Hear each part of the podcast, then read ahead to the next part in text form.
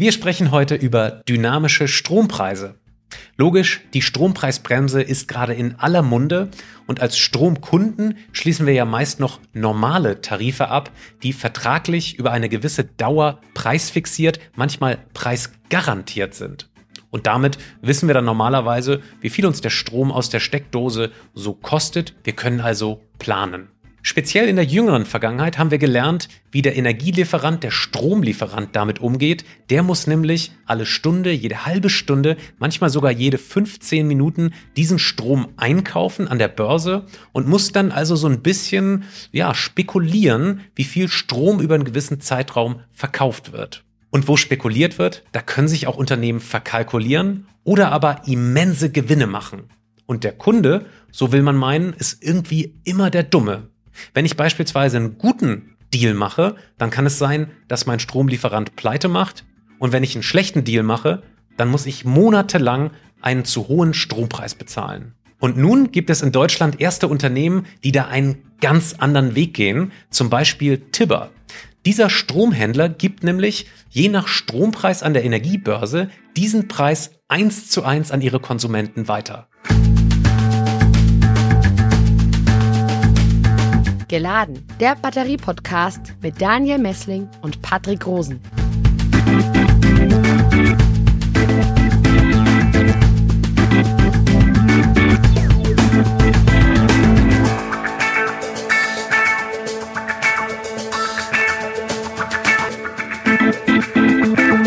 Und damit herzlich willkommen bei Geladen, dein Batterie-Podcast für Elektromobilität, Batterieforschung und heute Energiewende. Ich darf ganz herzlich begrüßen im Podcast-Studio Maximiliane von Butler und Dr. Serafin von Rohn. Grüß Sie beide. Danke. Hallo, freut mich. Ich darf Sie kurz vorstellen, Maximiliane von Butler. Sie sind Head of Business Development and Operations bei Tibber. Tibber ist, wie eben schon gesagt, ein europäischer Stromanbieter, eigentlich Stromhändler. Ihr Unternehmen ist vorwiegend in Skandinavien, Deutschland und den Niederlanden aktiv. Und jetzt darf ich Herrn Dr. Serafin von Rohn vorstellen. Sie sind Geschäftsführer und stellvertretender wissenschaftlicher Leiter der Forschungsstelle für Energiewirtschaft. Die FFE forscht und berät unabhängig und energieträgerneutral zu relevanten energietechnischen und energiewirtschaftlichen Themen. Sie, Herr Dr. von Rohn, forschen zur Flexibilität im europäischen Strommarkt, Veränderung der Merit Order, da werden wir in diesem Podcast ausgiebig drüber sprechen, und deren Auswirkungen auf den Strompreis und dann natürlich über bidirektionales Laden von E-Autos und Lastmanagementpotenzialen. Frau von Butler, so wie ich das verstanden habe, bezahlt man als Kunde sozusagen diese vier Euro pro Monat dafür, dass ich die App benutzen kann. Äh, da ist sozusagen noch kein Strom dabei, oder? Das ist die Grundgebühr. Und wie bei jedem anderen Energieversorger auch, kommen dann die ähm, gesetzlich vorgeschriebenen Steuern, Abgaben und Umlagen dazu. Und unser Energiepreis ist eins zu eins durchgeleitet, der Spotpreis, den Sie am Tag vorab kennen.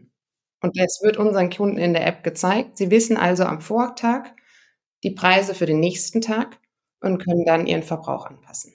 Ganz kurz mal zum Technischen. Ähm, es gibt da diese App. Jetzt muss ich äh, dem Hörer noch mal ganz kurz erklären oder besten Sie machen das, ähm, wie das denn technisch funktioniert. Also mein, mein Smart Meter oder der Stromzähler muss ja irgendwie verbunden sein sozusagen ähm, mit Ihrem System. Also wie soll die Lampe jetzt wissen, ähm, dass sozusagen sie weniger kostet als jetzt beispielsweise in drei Stunden? Also wie funktioniert diese technische Schnittstelle beim Stromzähler? Also zunächst erstmal kann jeder Kunde zu uns kommen, ganz ohne besondere technische Schnittstelle. Ähm, den dynamischen Tarif, den gibt es für jeden Kunden. Die Frage ist nur, welches Verbrauchsprofil liegt dahinter?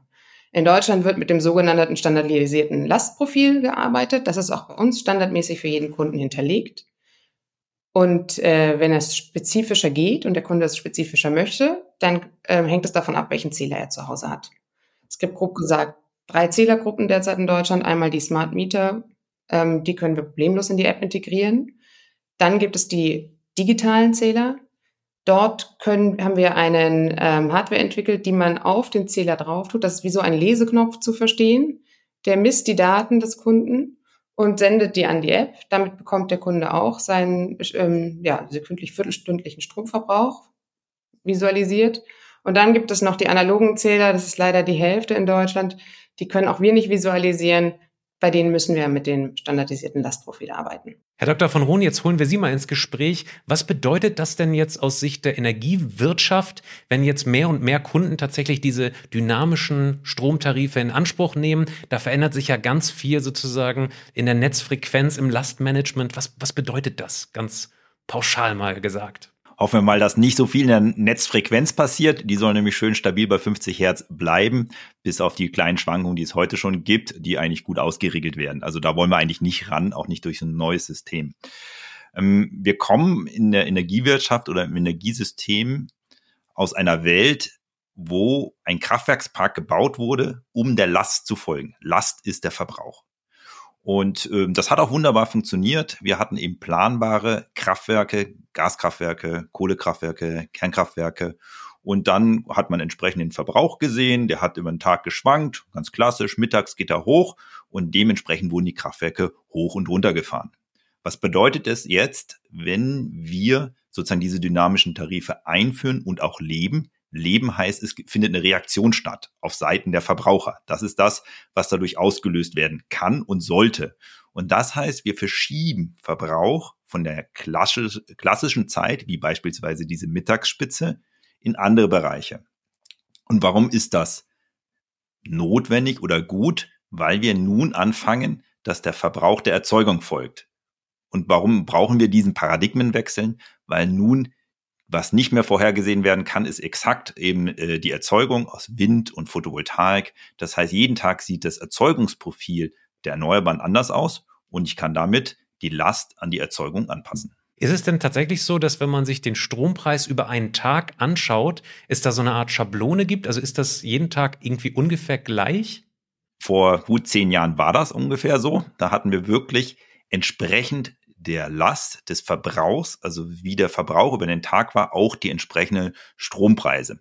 Hoher Verbrauch, automatisch hohe Strompreise. Das heißt, wir hatten wirklich diese schöne Mittagsspitze, dann ging es runter, je nachdem, ob Sommer oder Winter war, ging es dann am Abend nochmal deutlich hoch, weil man mehr oder weniger Beleuchtung braucht, die Leute früher zu Hause waren. Und nachts, wenn die Leute ins Bett gehen, ging es runter. Natürlich ist immer noch Verbrauch da. Wir haben ja auch noch viel Industrie, die auch sehr, sehr viel Strom verbrauchen, auch in der Nacht.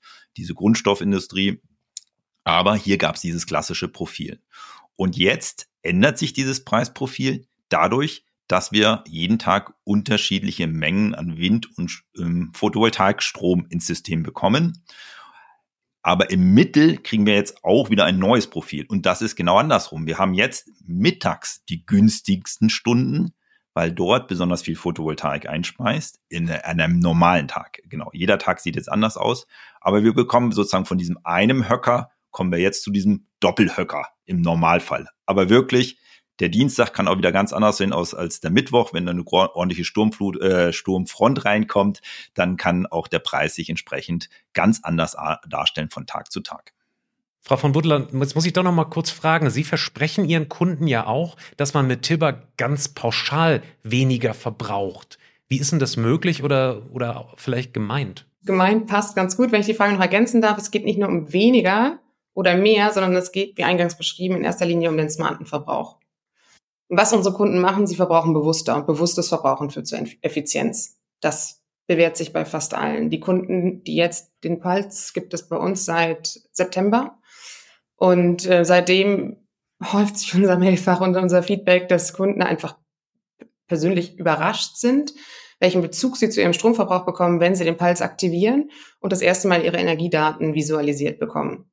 Und der klassische erste Einsatz ähm, beim Pulse ist, die, die eigenen Geräte zu verstehen mit einer simplen An-Ausschaltung. Und da kommen viele an den Punkt, dass sie erstmalig sehen, dass ein Durchlauferhitzer auch dann Strom verbraucht, wenn gerade gar kein Wasser verbraucht wird. Das sind so Basics, die sind einfach im Alltag nicht gelernt worden, ähm, die sind einem nicht bewusst. Und sobald diese Maschinerie in Gang gesetzt wird, ähm, passiert ganz viel. Man fängt an, seine Geräte zu hinterfragen, ähm, sich damit zu beschäftigen, ob man sie vielleicht effizienter nutzen kann oder sogar austauschen kann. Dafür gibt es bei uns auch einen Store in der App. Ähm, einige Geräte sind dort zu finden. Ähm, genau, das ist so, das ist so das Wichtigste. Und ich glaube, was was auch ähm, nicht so ähm, wir sehen, ist, ist, dass in dem Moment, wo Kunden das erste Mal so ein Gerät in die Hand bekommen und ihren Stromverbrauch ähm, verstehen können und auch tracken können, bekommen sie auch überhaupt erstmal nicht die Chance, aktiv zu sparen. Also das, wir haben ein Riesenpotenzial im Markt an Kunden, die einfach noch nie die Möglichkeit hatten, ihren eigenen Verbrauch zu analysieren und anzupassen. Da ist sehr, sehr viel Potenzial zu heben. Können Sie da mal einen kleinen Überblick geben, welche Kundengruppen Sie da schon so im Blick haben? Jetzt stelle ich mir vor, ich wohne in einer Mietswohnung, ähm, habe eigentlich gar nicht so viele Geräte, die es sich lohnt, sozusagen intelligent zu laden. Eigentlich gar kein eigenes Gerät oder kein einziges Gerät. Wenn ich jetzt ein E-Auto hätte, aber keine PV-Anlage, dann wäre ich, glaube ich, am meisten interessiert. Jetzt haben Sie aber gerade schon den Heimspeicher angesprochen. Ähm, gibt es denn zum Beispiel Kundengruppen, die keine PV-Anlage haben, aber einen Heimspeicher, den Sie mit Tibber laden? Ist das, ist das so normal bei Ihnen? In, Im deutschen Markt ist das noch nicht normal, nein. Ähm, aber wir sind ja nicht nur im deutschen Markt präsent. Also nochmal zurück, das Beispiel vom Pulse ist tatsächlich diese äh, Kategorie ähm, Effizienz und den, und den Verbrauch zu reduzieren. Das, was Sie angesprochen haben mit den ähm, elektrischen Fahrzeugen oder Wärmepumpen oder Speichern, das nennen wir dann den smarten Verbrauch. Das ist die, die ich würde es jetzt Kollege nennen, aber Gesprächspartner erwähnte Lastverlagerung. Ähm, genau, die da ist dadurch möglich und das ähm, aus irgendeinem Grund scheuen wir uns in Deutschland, diesen Preismechanismus einfach dafür zu nutzen. Die Kunden haben ja, die sind ja gerne auch aktiv. Also es möchte ja derzeit jeder seinen Beitrag zur Energiewende leisten. Und alles, was wir ihnen flächendeckend bieten, ist sozusagen das Grünstromzertifikat. Aber dieser zweite Mechanismus, nämlich flexible Verbrauch, Verbräuche zu fördern und auch ähm, zu ermöglichen, das haben wir sehr stiefmütterlich äh, behandelt und Tibber versucht das mit dem dynamischen ähm, Tarif so ein bisschen zu triggern und das Potenzial da freizusetzen. Liebe Hörerinnen und Hörer, jetzt fragen Sie sich wahrscheinlich da draußen, warum reden wir überhaupt über dynamische Stromtarife? Ich frage mich die ganze Zeit, ob das sozusagen ein Stück weit Batterien ersetzt an irgendeiner Stelle ähm, oder ob das in Symbiose miteinander funktioniert. Darüber reden wir später. Jetzt erstmal die nächste Frage an Herrn Dr. von Rohn. Können Sie mal ganz kurz beschreiben, was da an der Leipziger Strombörse passiert? Gerade die letzten zwölf Monate, die waren ja wirklich sehr außergewöhnlich. Ähm, können Sie da mal so einen kleinen Überblick äh, schaffen? Da waren ja wirklich die die, heftige Preisentwicklung da im, in diesem Jahr, das äh, war ja für alle nicht unbedingt mehr nachvollziehbar. Was ist da passiert? Und zwar haben wir im ersten Schritt einen massiven Anstieg der Strompreise gesehen an den Strombörsen. Und äh, um das nochmal zu verdeutlichen, um was es dort ging. Also wenn man jetzt die drei Jahre davor geht, also sieht, und da gibt's ja auch Schwankungen, aber so im Mittel über die letzten drei Jahre, also inklusive 21, hatten wir einen Strompreis äh, an der Strombörse von 59 Euro pro Megawattstunde. Also knappe, knappe 60 Euro pro Megawattstunde ist jetzt vielleicht ein bisschen schwierig umzurechnen. Also es sind ungefähr 6 Cent pro kWh und damals war auch noch die, die gute alte Welt, wo man ungefähr 30 Cent pro kWh zu Hause gezahlt hat. Also 6 Cent davon war sozusagen von der Strombörse. Und äh, ist dann schon Ende 21 stark nach oben gegangen, aber irgendwie noch im regulären, sage ich mal. Und dann natürlich durch die Invasion in die Ukraine sind die Preise wirklich explodiert und wir hatten dann einen starken Strompreisanstieg, natürlich untertägig an der Börse, aber, und das ist natürlich für die Verbraucher besonders relevant, über das, was wir jetzt hier reden und auch in der Strompreisbremse und was bei den Verbrauchern ankommt, in den Terminmärkten. Und da liegen wir aktuell, ich habe jetzt auch nochmal nachgeschaut, Anfang der Woche bei 370 Euro pro Megawattstunde. Also wenn man heute für nächstes Jahr einkauft, ungefähr sechsmal so viel wie die letzten drei Jahre davor. Ist immer noch relativ abstrakt, hört sich viel an. Ähm, das macht natürlich für den Verbraucher viel aus. Also das ist dann ja, ungefähr dann 30 Cent extra, die er zahlen muss. Wenn er vorher 30 Cent gezahlt hat, 30 Cent extra, einfach mal eine Verdopplung. Je nach Stromanbieter muss man schauen, aber das ist viel. Und wenn man das aber hochrechnet mit einer einfachen Bierdeckelrechnung, wir haben ungefähr 500 Terawattstunden Stromverbrauch in Deutschland, ein bisschen gerundet, damit man gut rechnen kann, mal diesem Unterschied aus der Vergangenheit und dem, was wir für die Zukunft sehen, sind wir dann bei, äh, ich habe es nochmal genau ausgerechnet, genau äh, über 150 Milliarden Euro, die extra gezahlt werden müssten von allen Stromverbrauchern in Deutschland, einfach durch diesen Anstieg. Damit sieht man, starker Anstieg, wirklich dramatisch für die Verbraucher. Und vielleicht noch letzte Ergänzung, was wir gesehen haben. Ich glaube, darum geht's ja heute auch. Wir haben natürlich riesige Spreads untertägig gesehen, also Preisunterschiede sozusagen. Das nennt man immer Spreads. Das heißt, hier hat sich dann wirklich gelohnt, im Prinzip, wenn man zu den Zeiten nur verbraucht hat, wenn der Strom günstig war. Also da ging es um mehrere hundert Euro zwischen einzelnen Stunden. Trotzdem muss ich sagen, ich habe mich natürlich gefreut, dass ich einen Stromtarif aus dem Vorjahr hatte, habe den auch noch bis in einem Monat bei irgendwie 21 Cent pro Kilowattstunde. Ähm, Frau von Butler, ähm, da, da, freuen sich doch oder ich sag mal, wer eingestiegen ist bei Ihnen äh, vor einem Jahr, der hat sich doch jetzt ganz schön geärgert, weil eben die Stromtarife eins zu eins weitergegeben wurden und dann tatsächlich über 50 Cent äh, pro Kilowattstunde jetzt gezahlt werden mussten, vereinzelt. Da freuen sich natürlich ähm, vor allem diejenigen wie ich, die jetzt das noch nicht gemacht haben. Andererseits würde ich gerne jetzt bei Ihnen einsteigen, weil ich vermute, dass in den nächsten Monaten dieser Preis doch nochmal fallen wird. Oder? Oder sehe ich das falsch? Also wir sind so offen und flexibel, dass Sie das einfach mal ausprobieren können mit dem dynamischen Tarif. Und wenn es taugt, bleiben Sie dabei. Natürlich gibt es Phasen der Unsicherheit. Das, also es gibt bei unserem dynamischen Tarif nur eine sozusagen negative Botschaft. Wenn es eine steigende, länger anhaltende Tendenz gibt im Markt, dann sind Sie natürlich der Erste, der die mitnimmt. Und genauso wie Sie es gerade beschrieben haben, wenn es fällt, sind Sie auch der Erste, der es mitnimmt. Wenn Sie jetzt die Diskussion über die Strompreisbremse hören, dann wird es so sein, dass grob 20 Prozent des Verbrauchs ja weiterhin mit dem ähm, ursprünglichen oder Preismodell bepreist werden. Und das heißt bei Ihnen, wenn Sie den Fixpreis abschließen, der über den 40 Cent pro kWh liegt, dann werden Sie da auch keinen Trend mehr sehen, der nach unten geht. Da sind Sie eingeloggt für ein Jahr, anderthalb, zwei, was auch immer für den Tarif Sie wählen. Wohingegen Sie beim dynamischen Tarif in dem Moment, wo die Preise wieder fallen, das auch mitnehmen können. Ähm, das ist einfach eine ganz andere Preislogik. Äh, auch bei den Fixpreisen spielt es eine Rolle, wann man den Vertrag abschließt. Insofern gibt es definitiv Verträge im Markt, wo man sich glücklich schätzen kann, wenn die noch laufen. Ähm, ich weiß nicht, wie viele Kunden im letzten Jahr auch ähm, getäuscht wurden, indem einfach der Stromversorger in die Insolvenz schlitterte und sie dann plötzlich in der Hochpreisphase gezwungen waren, sich einen neuen Anbieter zu suchen. Das war dann eine denkbar ungünstige Situation. Ähm, das, das ist sozusagen individuell, wie viele Millionen Haushalte haben wir? Grob 40 Millionen. Jeder hat einen eigenen Vertrag irgendwann abgeschlossen. Sehr heterogene Landschaft. Herr von Rohn, gehen wir doch mal kurz auf diese genannte Strompreisbremse ein. Das ist ja eigentlich genau das Gegenteil von dem, was Tibber jetzt macht, nämlich ein Festpreis pro Kilowattstunde oder einen Höchstpreis festlegen. Wie sieht das sozusagen volkswirtschaftlich aus? Was passiert da mit dieser Strompreisbremse? Wie sehen Sie das? Also das Gegenteil von dem, was Tibber macht, ja, ähm, ja, genau. Es ist einfach erstmal ein, für einen längeren Zeitraum ein fixer, äh, fixer Preis. Ähm, volkswirtschaftlich, denke ich, ist da kein so schlechtes Konstrukt gefunden worden, weil es ja weiterhin anreizt, einzusparen. Grundsätzlich, äh, genau, diese letzten 20 Prozent sind ja immer noch extrem teuer. Das heißt, wenn ich einspare, lohnt sich das richtig. Der einzige Unterschied oder der wesentliche, worüber wir heute sprechen, ist, es ist egal, wann ich das einspare. Also ob morgens, mittags oder abends, ähm, genau am Montag oder am Sonntag.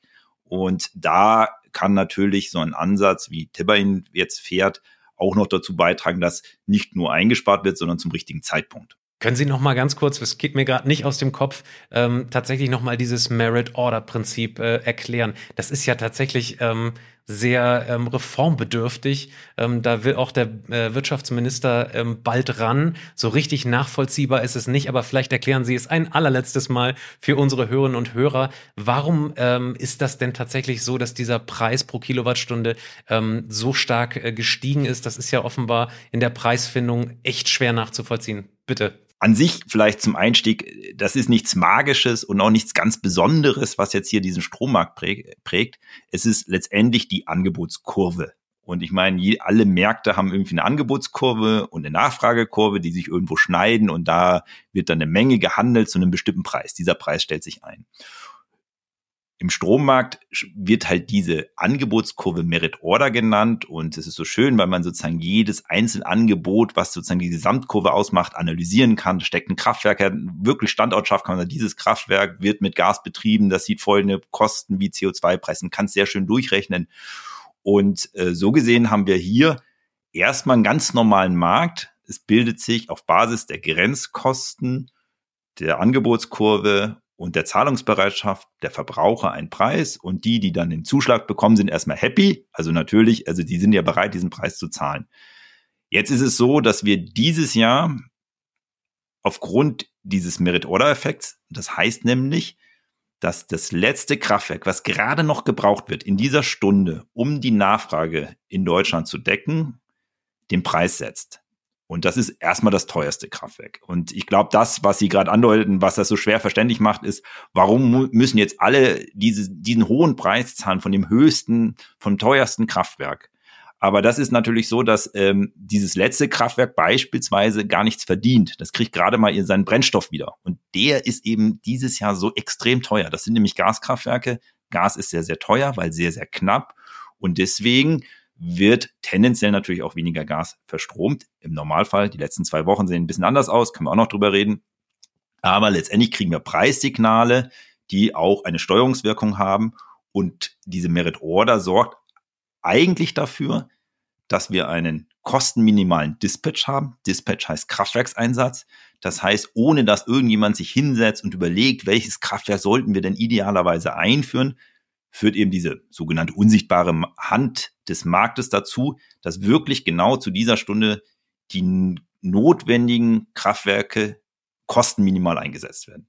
Aber ich gebe Ihnen recht, das hat dieses Jahr dazu geführt, dass wir sehr, sehr hohe Preise in einzelnen Stunden gesehen haben, das gesamte Niveau hinstellen, weil sehr häufig die Gaskraftwerke den Preis gesetzt haben und die einen sehr, sehr hohen Gaspreis im Markt gesehen haben. Wir würden jetzt an dieser Stelle noch weiter über zum Beispiel französische AKWs reden. Wir können äh, bestimmt noch über weiter über Gaskraftwerke reden. Aber ich, noch eine letzte Frage, ähm, was mich sehr sehr wundert, auch in ganz jüngerer Vergangenheit, ähm, dass zum Beispiel jetzt Nahversorger oder oder Stadtwerke beispielsweise sehr hohe Kosten äh, den den Kunden aufbrummen, wobei die doch eigentlich zum Teil diejenigen sind, die am meisten profitieren. Also so richtig nachvollziehen kann ich es dann letzten Endes nicht. Ich habe jetzt gerade in Ulm gesehen, da hat äh, ein Bekannter von mir tatsächlich jetzt über 50 Cent pro Kilowattstunde oder 55 Cent pro Kilowattstunde angekündigt bekommen für nächstes Jahr. Ähm, auf der anderen Seite haben die tatsächlich auch sehr viele ähm, erneuerbaren Energien im Mix.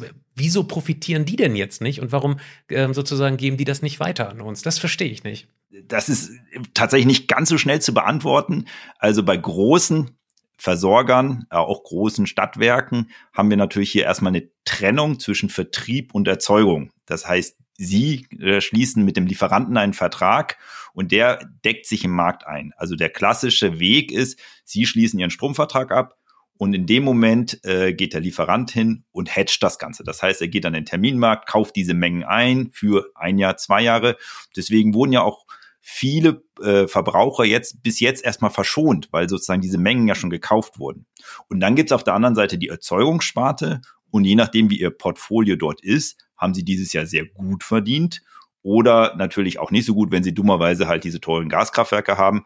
Aber wenn sie jetzt beispielsweise ein paar Wasserkraftwerke im Portfolio haben, dann haben sie gut verdient. Aber dort wird ja auch jetzt durch die entsprechenden Maßnahmen der Bundesregierung versucht, diese Übergewinne, wie es jetzt eben heißt, auch abzuschöpfen und dann sozusagen wieder in die Kasse zu spülen, um diese vermeintlichen 150 Milliarden, die ich anfangs genannt habe, irgendwie wieder zu finanzieren. Frau von Butler, ähm, Sie arbeiten mit Tibber ja auch mit den äh, Stadtwerken zusammen. Wie ist da eigentlich so die Zusammenarbeit? Sind man da, ist man da feindselig gegeneinander oder wie, ähm, wie sieht man sich da gegenseitig? Für uns gibt es nicht mehr nur noch die Versorger als Akteure in diesem Markt wir sind auch, wir verstehen uns eigentlich auch als Partner der Kunden und alles, was wir machen für die Kunden, ist ihnen den Zugang zum Spotmarkt zu ermöglichen. Ähm, wir verdienen auch nichts an ihrem Verbrauch. Wir sind da sehr lean aufgestellt. Was die Kunden ja machen, wenn sie unsere App haben, ist, sie, ähm, sie verbinden ihre Geräte mit der App. Und das machen sie bei uns über sogenannte Power-Ups. Und mittlerweile sind über eine Million Power-Ups verbunden mit unserer Plattform. Das heißt, wir sind längst, wir sind einfach eine Prosumer-Plattform. Prosumer sind nenne ich Kunden, die sowohl Strom produzieren als auch konsumieren und insgesamt da flexible Lasten haben und die zur Verfügung stellen. Ähm, und wir möchten denen natürlich alles ermöglichen, was die genannten Kraftwerksbetreiber, Versorger und so auch so tun können. Das ist in Deutschland etwas schwieriger. Ähm, in den Nordics ist es deutlich einfacher. Da sind wir längst im Demand-Response-Markt für unsere Kunden. In Deutschland versuchen wir das natürlich auch. Und dementsprechend sind wir in intensivem Austausch mit ähm, allen möglichen Netzbetreibern, Versorgern, allen Akteuren der Energiewirtschaft. Das sind auch sehr viele. Und äh, ja, vertreten da in erster Linie die Interessen unserer Kunden. Das heißt, ähm, das Wichtigste für unsere Kunden ist, einen intelligenten Zähler zu bekommen. Das ist unsere Hauptinteraktion. Ähm, da erarbeiten wir Kooperationen, die sind aber dann auch für alle zugänglich mit ähm, großständigen Messstellenbetreibern, damit Kunden vereinfacht zu, also einfach einfach eine Prozessvereinfachung. Also es ist ja, man findet alle Informationen irgendwie im Netz, aber es ist wahnsinnig schwierig und technisch rauszufinden. Ähm, das versuchen wir zu vereinfachen, transparent zu gestalten. Man sieht das auf unserer Webseite transparent, wie man am besten an Smart Meter in der jeweiligen Region rankommt. Und so versuchen wir natürlich auch alle möglichen Register der Vermarktung von Flexibilitäten zu ziehen. Da tut sich derzeit enorm viel regulatorisch, deswegen herrscht gerade etwas Unsicherheit und Klärungsbedarf. Aber wir sind da äh, positiv gestimmt, dass es deutlich einfacher wird, ähm, denn das sind wir eigentlich gewohnt. In Schweden und in Norwegen gibt es 100% Smart Meter Coverage und ähm, wir sind längst in der Vermarktung von Flexibilität ähm, für ja, unsere E-Auto-Flotte, die enorm groß ist. Ähm, und das, es wäre sehr simpel, dieses Modell auch nach Deutschland zu übertragen. Regulatorisch ist es nur tricky. Tricky, ja. Da sprechen wir nachher nochmal drüber, wenn es um äh, Vehicle to Grid geht. Jetzt kommen wir mal in diesen Bereich rein, wo wir gerne drüber sprechen könnten, ob Batterien quasi das Gegenkonzept zu dynamischen Stromtarifen sind oder ob das eigentlich in der Symbiose sehr gut zusammengeht. Äh, Frau von Butler, ich nehme jetzt mal an, ich bin jetzt, äh, ich wohne jetzt in der Vorstadt beispielsweise, ich habe ein E-Auto, ähm, habe meinetwegen keine PV-Anlage. Das heißt also, das ist eigentlich ein ganz tolles Konzept. Bräuchte ich denn dazu eigentlich eine Wallbox von Tibber oder funktioniert das mit irgendeiner Wallbox, dass ich sozusagen ganz intelligent mein E-Auto laden kann, ähm, wenn der Preis äh, gering ist? Oder welche technischen Voraussetzungen muss ich da mitbringen? Wenn Kunden sich für äh, das smarte Laden des Autos interessieren, dann suchen sie am besten auf unserer Tibber Webseite nach Smart Charging und dort ist alles erklärt. Da gibt es zwei Wege. Entweder man geht über eine smarte Wallbox. Easy und Subtech sind schon integriert, weitere Folgen dieses Jahr. Oder man ähm, hat durch Zufall eins der Autos, die gelistet sind, es äh, sind mehrere, deswegen erzähle ich die jetzt nicht alle auf, ähm, bei denen wir eine direkte Integration haben zur App. Dann, man braucht diesen, äh, diesen Bauteil, sozusagen steuerbar ähm, oder integriertes Auto. Und das zweite ist ähm, die Möglichkeit, stündlich abzurechnen. Dazu braucht man dann den Puls oder einen Smart Meter, also digitalen Zähler plus Puls oder Smart Meter. Und wenn diese beiden Komponenten vorhanden sind, dann kann man bei uns die Smart Charging Funktion nutzen. Und Smart Charging bedeutet, dass wir für den Kunden den Ladevorgang aktivieren in den Stunden, die günstig sind. Hört sich gut an. Äh, Herr von Rohn, sagen Sie doch mal, es gibt so viele ähm, Hörer, die äh, unter unseren Videos immer schreiben, Mensch, wir haben gar nicht genug Strom in unseren Netzen. Jetzt stelle ich mir vor, ich würde ähm, mein E-Auto vielleicht gerade nachts laden, wenn ich äh, irgendwie ähm, nicht auf Arbeit bin oder das Auto sozusagen dem, dem ausgesetzt ist, den, den schönen, äh, günstigen Preisen. Ist das tatsächlich hilfreich, wenn ich jetzt mal ähm, auf die Preise schaue oder auf die Netzfrequenz? Haben wir da eigentlich genügend Strom in unseren deutschen Netzen sozusagen, äh, das ganz flexibel sozusagen den E-Autos zur Verfügung zu stellen? Über die, die Tagesbilanz, Wochenbilanz äh, kommt es da ja erstmal aufs Gleiche raus. Also das Auto fährt ja jetzt nicht mehr oder weniger, nur wenn es wann anders geladen wird. Also haben wir zu diesen Zeiten genug Strom. Und da ist das Schöne natürlich, dass dieser Preis genau ein Indikator dafür ist, ob man momentan eher ein gutes, großes Angebot an Strom hat oder eher ein knappes Angebot. Also der Preis ist ja immer auch ein Knappheitssignal. Das heißt, hohe Preise, Knappheit im Markt, deswegen vielleicht besser nicht laden. Niedriger Preis, ein gutes Angebot gerade. Eben besonders viel Wind oder auch besonders wenig Nachfrage im Moment. Also es kann auch sein, dass vielleicht gar nicht so viel Wind weht, aber die anderen Verbraucher schlafen halt gerade, produzieren nicht, kochen gerade nicht. Und deswegen ist es jetzt ähm, natürlich günstiger und äh, deswegen als solches, wenn man preisgesteuert lädt oder den Verbrauch anpasst, ist man eigentlich auf der guten oder sicheren Seite, dass man hier auch passend zum Erzeugungsseite äh, sich verhält. Also Angebot und Nachfrage zusammenbringt. Jetzt habe ich trotzdem immer noch ein bisschen das Gefühl, dass hier so zwei Konzepte irgendwie aufeinander prallen. Einmal die zentrale Stromversorgung von, von Tibber über diese dynamischen Tarife und dann aber die dezentrale Versorgung, die wir ja hier im Podcast sehr, sehr oft thematisieren, mit PV-Anlage, mit Heimspeicher und E-Auto, wo eben die Autarkie irgendwo im Vordergrund steht. Also ich glaube, das, was ich Sie fragen will, Herr von Rohn, ist, ist dieser Anreiz, eigene Insellösung zu bauen, nicht äh, mit diesen dynamischen Stromtarifen ein bisschen ausgehebelt, also kontraproduktiv in dem Fall? Also vielleicht im, im Extremfall. Also in dem Moment, wo sie autark werden, dann brauchen sie keine variablen Stromtarife mehr, weil von draußen nichts mehr reinkommt. Also wenn sie einen hohen Autarkiegrad anstreben und nur noch sehr selten Strom beziehen, natürlich können sie dann im Mittel nicht mehr ganz so viel davon profitieren, weil sie dann noch wenige kWhs ziehen. Aber in der Theorie, solange sie noch was aus dem Netz bekommen, dann ist es natürlich immer attraktiv, den möglichst günstig zu beziehen. Deswegen sehe ich jetzt im ersten Schritt keinen Widerspruch, außer ihr Zielbild ist es, wirklich komplett autark, letztendlich netzunabhängig zu sein. Nehmen wir das mal so mit. Ähm, Frau von Buddler, ähm, jetzt gibt es die Eigenheit an äh, Strombörsen auch, dass manchmal dieser Preis ganz, ganz runterfällt, sogar negativ wird. Was passiert denn eigentlich bei negativen Strompreisen, wenn ich Tibber-Kunde bin? Läuft dann irgendwie mein Stromzähler rückwärts oder wie muss ich mir das vorstellen? Werde für Verbrauch vielleicht sogar belohnt oder wie geben Sie das weiter an den Kunden? Also es ist in der Tat so, dass die ähm, auch durchgereicht werden. Es sind leider noch so wenige, dass es jetzt noch, äh, dass es dann monatlich, es gab noch keinen kompletten negativen Monat. Das wäre dann mal spannend. Aber insgesamt ja. Also das ist, das ist genau der Reiz unseres Modells. Die Preise, wie sie an der Börse sind, werden eins zu eins durchgereicht. Es gibt natürlich immer noch staatliche Umlagen. Ähm, genau, da können wir nichts dran tun. Das war auch, ich musste gerade etwas stutzen. Ich glaube, es hat noch nie jemand als zentralisiertes zentrales Modell beschrieben, wo ich gedacht habe, hm, was meinen Sie denn damit? Also es ist in der Tat so, dass wir in Deutschland bisher ähm, den Spotmarktpreis weiterleiten. Wir würden ja auch alle anderen möglichen Preiskomponenten weiterleiten. Das ist genau der Reiz unseres Systems. Das ist bei uns wirklich unkompliziert. Was kompliziert ist, sind die Regeln im Markt. Es ist wahnsinnig mühsam, Endkunden und zwar über ganz Deutschland ähm, Zugang zu diesen Flexibilität, Monetarisierungsoptionen für Flexibilität ähm, zu geben. Und da, das ist in den Nordics deutlich einfacher. Ähm, und es ist wahnsinnig schade, dass wir dieses Potenzial noch nicht nutzen. Das heißt, wir fokussieren uns derzeit auf jeden Fall auf den Smart Meter, weil wir sagen, okay, wir brauchen die Infrastruktur. Das ist äh, gesetzt. Aber wir hoffen natürlich, dass zeitgleich die Regulatorik auch so vereinfacht wird, dass man diese Infrastruktur dann auch für etwas Sinnvolles nutzen kann. Ja, dann sagen Sie es, führen Sie es doch gerne aus. Was meinen Sie denn mit äh, regulatorischen Hürden, die dann fallen müssen? Also wenn Sie jetzt dem ja, Wirtschaftsminister halt, Tipps ich geben werde ähm, werd mich scheuen, da jetzt gerade was Konkretes zu sagen, weil das sind, wir, wir, nehmen das ja jetzt auf Mitte Dezember. Wann wird das Paket verabschiedet? Für, zu, äh, am Freitag. Ich weiß nicht, wie viele Anträge gerade gestellt wurden, da noch Veränderungen reinzubringen. Ähm, insofern halte ich mich jetzt vor dem zurück.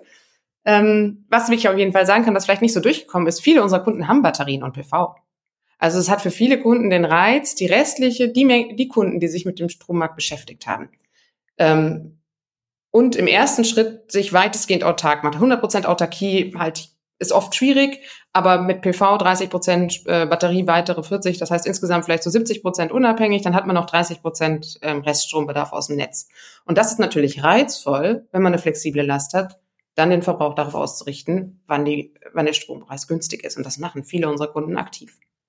Insofern, wir hatten immer so Tipper versus äh, Batteriekunde. Naja, eigentlich ergänzen wir uns ganz gut. Ja, schön zu hören. Also wenn Sie das so sehen, Sie waren im Vorgespräch ein bisschen äh, skeptisch, was, was tatsächlich Heimspeicher angeht oder wollten da noch nicht so ganz raus mit der Sprache. Das ist ja sehr, sehr interessant, dass auch das tatsächlich ein, äh, ein Modell ist. Jetzt stelle ich mir vor, äh, ich könnte sozusagen davon profitieren, mein Heimspeicher laden zu diesen attraktiven Zeiten. Ist das auch schon so in Ihren Kundengruppen so zu spüren, dass das der Vorteil ist bei Ihren Kunden? Äh, ja, in der Tat. Deswegen äh, wundere ich mich gerade über den Eindruck, den Sie hatten. Äh, ich habe fünf Jahre davor bei dem Batteriehersteller Sonnen gearbeitet. Ähm, insofern äh, bin ich seit jetzt sechs Jahren in der Branche und versuche aktiv Flexibilisierungsoptionen in diesen Markt zu bringen. Ursprünglich über Speicher. Bei Tibber ist definitiv das E-Auto dominant. Ähm, das ist auch das zugängigere Modell, das massentauglichere Modell. Ähm, das, das ist auch für, für viele, die nicht so tief drin sind in den Themen bisher, ähm, der erste echte Eintritt in dieses Strommarktdesign. Weil erst dann, erst wenn man darüber nachdenkt, an welcher Tankstelle kann ich laden, was sind die unterschiedlichen Preise, bekommt man auch dafür ein Bewusstsein, dass es diese großen Unterschiede bekommt. Wenn man seinen Vertrag optimiert zu Hause, dann macht man das vielleicht mal im Jahr, einmal im Jahr, vielleicht sogar noch seltener. Mit einem Auto ist man mit dem Strompreis und mit der Anpassung der Preise täglich konfrontiert und eben auch mit dieser starken Varianz in unterschiedlichen Preisen. Leider gibt es den Tibber Stromtarif bisher nur privat. Ähm, falls sich jemand nach dem Podcast äh, melden möchte, wie wir diesen Tarif auch in öffentliche Ladestationen bekommen, ich freue mich über Resonanz. Herr von Rohn, wir spinnen jetzt mal dieses Tibber-Modell ein bisschen fort ähm, und reden über Vehicle to Grid. Ähm, wir wundern uns relativ häufig in diesem Podcast, warum das eigentlich regulatorisch in Deutschland noch gar nicht möglich ist. Also die Rückspeisung von Strom sozusagen ins öffentliche Netz. Vielleicht da nochmal eine Anmerkung. Das meinten wir mit zentrale Versorgung. Natürlich ähm, würde man äh, Tibber sozusagen wegen Strom über das Netz sozusagen beziehen. Herr von Rohn, sagen Sie doch mal, warum ist dieses Vehicle-to-Grid-Konzept in Deutschland bis jetzt einfach noch nicht möglich, sogar verboten? Wir stehen da am Anfang und ähm, die Regulatorik, genau, die wird jetzt festgezurrt. Ähm, der, der Knackpunkt ist äh, vor allen Dingen natürlich auch von der wirtschaftlichen Seite, dass in dem Moment, wo ich den Strom beziehe und mein, äh, meine Batterie, die in dem Fall in dem Auto ist, lade, um, habe ich die ganzen Abgabenumlagen. Also das ist ja ein dominanter Anteil. Also damals, äh, also vor diesen Preisspitzen, die wir jetzt gesehen haben, war das einfach der Hauptteil. Und wenn ich den einmal bezahlt habe, dann rechnet sich das nicht, wenn ich dann übers Netz das irgendjemand Dritten zur Verfügung stelle. Dann war dieser Strom natürlich sehr, sehr teuer und ist nicht wettbewerbsfähig. Aber genau, da sind wir eben dran. Man kann sehr schön zeigen, dass es extrem systemdienlich ist, ähm, die Stromgestehungskosten senkt, die CO2-Emissionen äh, im System senkt. Und daher müssen wir dort eben ran, dass es eben möglich wird, technisch und regulatorisch und auch vom Business Case natürlich dann ja darstellbar ist, dass es sozusagen ähm, nicht zweimal letztendlich dann mit Abgaben, Umlagen etc. Steuern belegt wird, weil am Ende kommt es ja dann wieder bei einem Verbraucher an und der zahlt ja auch wieder Abgaben, Umlagen, Steuern. Also wir haben ja eine Analogie im Stromsystem, das sind große Speicher, die Pumpspeicherkraftwerke, genau, und die sind ja dort fast vollständig befreit, weil man sagt, okay, es ist ja total gut, wenn die in den günstigen Stunden, also sozusagen das, was jetzt von Tibber im Kleinen durchgesetzt wird, wird ja im System schon ja seit Jahrzehnten im Großen von den großen flexiblen Verbrauchern, nämlich den Pumpspeicherkraftwerken, praktiziert. Sie gehen rein, wenn viel Strom günstig zur Verfügung steht und stützen dann in den anderen Zeiten, klassisch früher in den Mittagsstunden, das System wieder und senken damit die Strompreise. Und das könnten in Zukunft eben die Elektroautos übernehmen. Auch der Bundeswirtschaftsminister hat äh, sich sowas in jüngster Zeit gewünscht. Können wir noch mal bitte über diese drei Argumente reden? Ähm, wir kriegen hier im Podcast auch häufig Rückmeldungen, dass äh, da zum Beispiel die Garantie der, der Fahrzeughersteller irgendwie im Wege ist oder manchmal liegt es am Finanzamt. Sagen Sie noch mal ganz konkret, ähm, technisch ist es möglich, aber sozusagen die politisch, die fiskalpolitischen Hürden, das sind diejenigen, die, um die geht es, oder? Genau, also technisch können wir auf jeden Fall festhalten, ist möglich haben wir genau jetzt ganz aktuell ein Projekt abgeschlossen, BDL, bidirektionales Laden mit BMW zusammen, mit Costa, Ladesäulenherstellern, Tenet als Übertragungsnetzbetreiber, Bayernwerk. Also die waren alle dabei, die man braucht, um diese Business Cases. Und da gibt's verschiedenste. Also das ist ja nicht nur Sie daheim mit Ihrem Heimspeicher, sondern auch beim Arbeitgeber. Sie können dort sozusagen die Photovoltaik beim Arbeitgeber vielleicht nutzen. Sie können dort das System stützen, indem diese Leistungsspitzen reduzieren. Also es gibt verschiedenste Anwendungsfälle, Regelleistungsbereitstellen, Intraday-Handel, all das haben wir dort dort sozusagen untersucht und auch im Feld größtenteils getestet und es funktioniert, genau. Das heißt, warum kommt es noch nicht zum Fliegen, ist momentan die aktuelle Regulatorik, genau, auch mit diesen Problemen der Abgabenumlagen und äh, Detailproblemen. Aber ich bin jetzt mal optimistisch und sage, wie Sie richtig sagen, auch der Wirtschaftsminister ist daran, hat diesen großen Nutzen, dieses riesige Speicherpotenzial, was wir in Zukunft brauchen. Wir wollen ja gigantische Überkapazitäten, Anführungszeichen, an Photovoltaik installieren, dass wir Mittel genug haben. Das heißt, wir haben Stunden, wo es eigentlich zu viel gibt. Da brauchen wir Speicher und da bietet sich das natürlich an, über die bidirektionale Ladefähigkeit von Elektroautos abzubilden, ja. Spannend. Vielen, vielen Dank für diesen Podcast. Serafin von Rohn und Maximiliane von Butler. Letzte Frage an beide. Vielleicht mal so ein Ausblick. Wir haben ja über dynamische Stromtarife gesprochen. Wie groß ist denn jetzt dieser Hebel in Sachen Energiewende, die ähm, flexible Stromtarife leisten können? Frau von Wuttler, fangen Sie an. Ich hatte mich im Vorfeld schlau gemacht, ob es denn vielleicht mal konkrete Zahlen dazu gibt. Und ich glaube, sehr beispielhaft sind eigentlich die, die Redispatch-Kosten aus dem letzten Jahr mit 2,3 Milliarden Euro.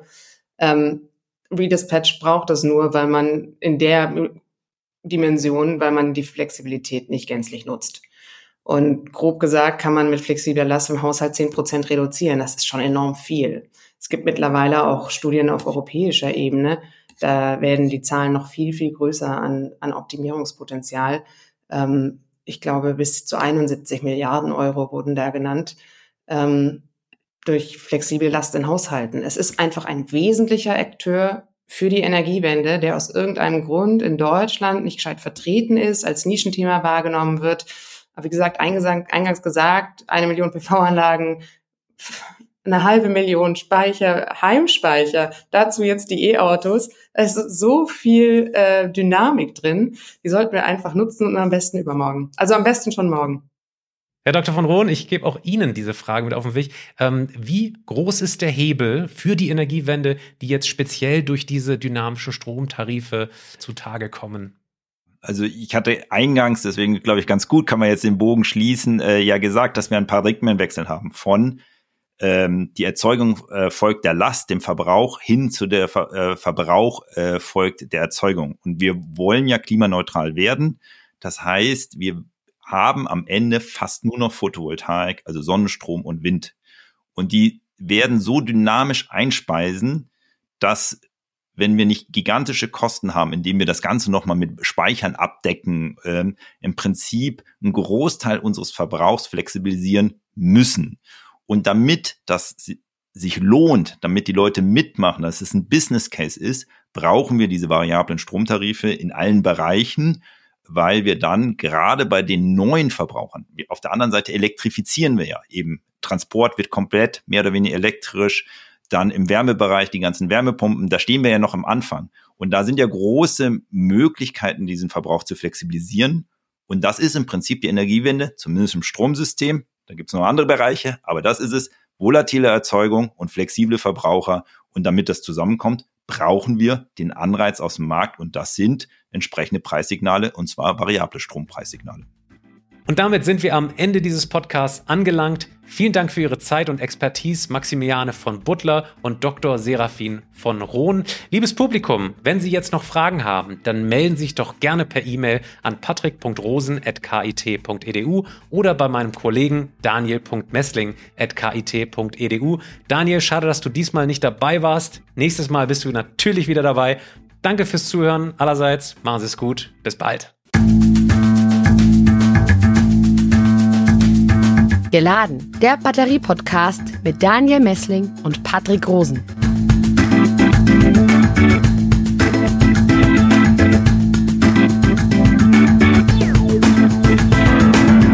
Dieser Podcast wurde produziert vom Center for Electrochemical Energy Storage Ulm und Karlsruhe, kurz Celeste einer Forschungsplattform des Karlsruher Instituts für Technologie, der Universität Ulm und des Zentrums für Sonnenenergie und Wasserstoffforschung Baden-Württemberg.